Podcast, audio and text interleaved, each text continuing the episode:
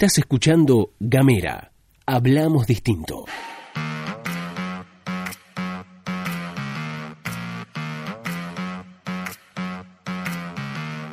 Hola, hola, hola, hola, hola, ¿qué tal? ¿Cómo te va? ¿Qué decís? Bienvenido, bienvenida, bienvenida a la pastilla de Gamera. Mi nombre es Gastón Lodos. El mío es Luz Escarpati, como es habitual. En tan solo unos minutitos te vamos a contar cómo viene la agenda de esta jornada. Continúa el debate sobre el proyecto de presupuesto 2021 en la comisión número 2 de la legislatura de Tierra del Fuego. Hasta ahora expusieron les titulares de las carteras de Gobierno y Justicia, Economía, AREF, Desarrollo Humano y Salud. La ministra de Salud, que fue una de las últimas en exponer, Judith Digilio, informó ante los parlamentarios que proyectan un incremento de 75% en el área. Además dijo que está contemplado en el presupuesto 2021 el diseño y la ejecución de una campaña de vacunación masiva contra el COVID-19. 19. Seguimos hablando de lo que tiene que ver con el proyecto de presupuesto porque la legisladora provincial por el Partido Verde, Victoria Uoto, cuestionó en declaraciones a Gamera Nacional la falta de herramientas proyectadas para el año que viene para paliar los efectos post pandemia por parte del Ministerio de Desarrollo Humano. Que en algún momento Nación va a dejar de solventar esa ayuda porque se van a ir abriendo el turismo interno y otras actividades. Sin embargo, nosotros vamos a tener que seguir acompañando a esas 20.000 familias en la provincia y no hay una herramienta o un dispositivo pensado en el Ministerio de Desarrollo Humano para acompañar esa nueva demanda. Cambiamos de tema porque se conocieron los nombres de 11 postulantes para los dos nuevos cargos del Superior Tribunal de Justicia. Entre esos nombres figura el de la jueza correccional de Ushuaia, Felicita Maisteis Marcó. La magistrada tenía una, esto para recordar, tenía una cuenta de Twitter con la que desparramaba sus comentarios negacionistas. Esto llegó en su momento del Consejo de la Magistratura en donde se pidió que se inicie un proceso de juicio político, un jury. Los consejeros habían rechazado este pedido con solamente un voto a favor de seguir con ese juicio político que era el de en su momento el representante del Poder Ejecutivo Leonardo Gorbax. La novedad es que la Mesa Multisectorial de Derechos Humanos repudió la postulación de Maesté y Marcó. Pese al menosprecio a los derechos humanos demostrado por la jueza y el constante desprecio expresado a militantes como madres y abuelas de Plaza de Mayo, los integrantes del Consejo de la Magistratura de la provincia rechazaron el pedido de jury que presentamos el año pasado, recordaron desde la multisectorial. Además pidieron a los integrantes del actual Consejo de la Magistratura que tengan en cuenta estos antecedentes a la hora de seleccionar a los y las jueces que integrarán el Superior Tribunal de Justicia para garantizar justamente una institución que respete también los derechos humanos y el sistema democrático. Cambiamos de tema porque el gobierno provincial dio a conocer que se va a llevar adelante la obra de interconectado entre el gasoducto San Martín y el gasoducto Fueguino. El secretario de Hidrocarburos de la provincia, Alejandro Aguirre, explicó que hasta el 2015 la producción de IPF y Rocha alcanzaba para abastecer la demanda de gas natural en toda la provincia. A partir del 2016 se comenzó a inyectar producción de gas de Total Austral desde el gasoducto San Martín por instalaciones de uso temporal para garantizar el abastecimiento de gas, pero esa demanda fue en aumento y la capacidad es limitada. Este interconectado lo que va a hacer es duplicar la producción actual, por lo que va a abastecer la demanda actual y además va a generar una previsión a futuro. Así las cosas, vamos a las nacionales, si te parece, porque el gobierno nacional anunció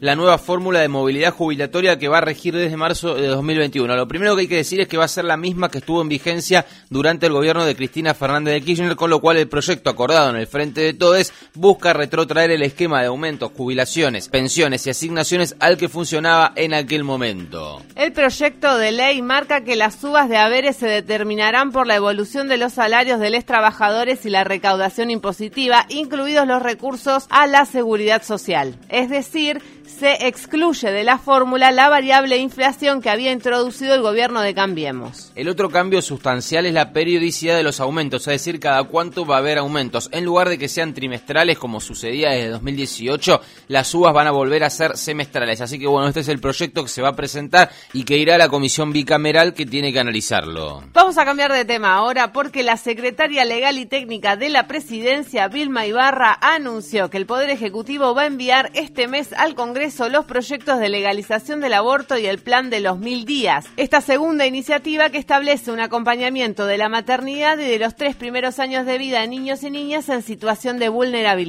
Respecto a la ley de la legalización del aborto, Vilma Ibarra dijo lo siguiente.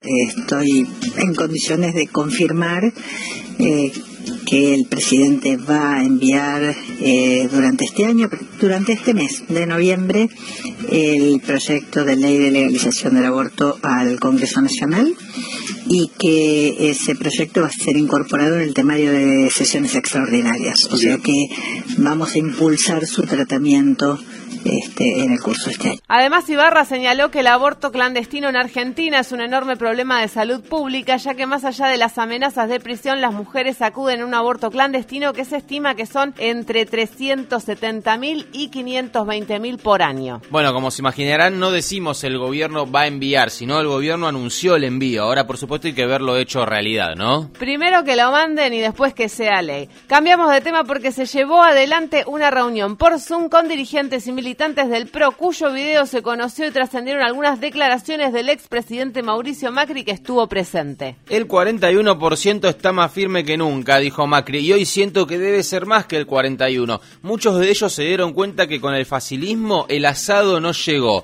Hoy están peor que en diciembre del 2019 y mucho peor que en agosto del 2019. Además afirmó, es muy duro caer donde estamos cayendo, a estos niveles de desempleo. Y nosotros, por supuesto, estamos pensando lo mismo que vos, ¿no? estamos en pandemia, ¿no? Pero para Macri eso es un detalle que no vale la pena usar como indicador en su análisis de la realidad argentina. Así que bueno, estas son las declaraciones que han trascendido del expresidente de la Nación. Cambiamos de tema, vamos con dos rapiditas que no son novedad, pero que están hoy en agenda. Una es la misión del Fondo Monetario Internacional que arriba hoy al país para comenzar a renegociar con las autoridades un programa de financiamiento con el organismo por la deuda de 43.900 millones de dólares generada entre el año 2018 y 2019. En la presidencia del señor que escuchábamos recién, ¿no? Se habla de un acuerdo de facilidades extendidas que tiene por finalidad mover los plazos de pago entre 4 y 10 años al futuro. Eso por un lado. Por otro, obviamente habrá más precisiones sobre esto con el paso de las horas. Por otro lado, la farmacéutica estadounidense Pfizer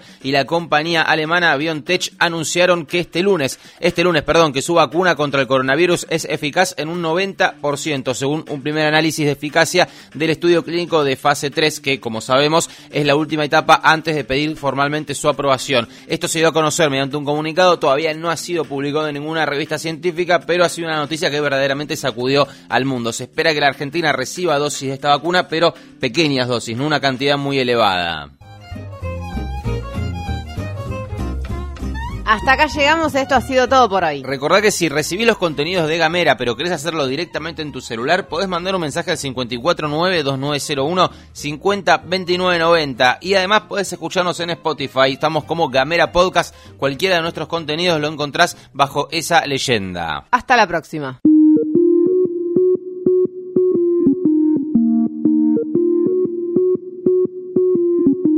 Seguí nuestros contenidos en gamera.com.ar.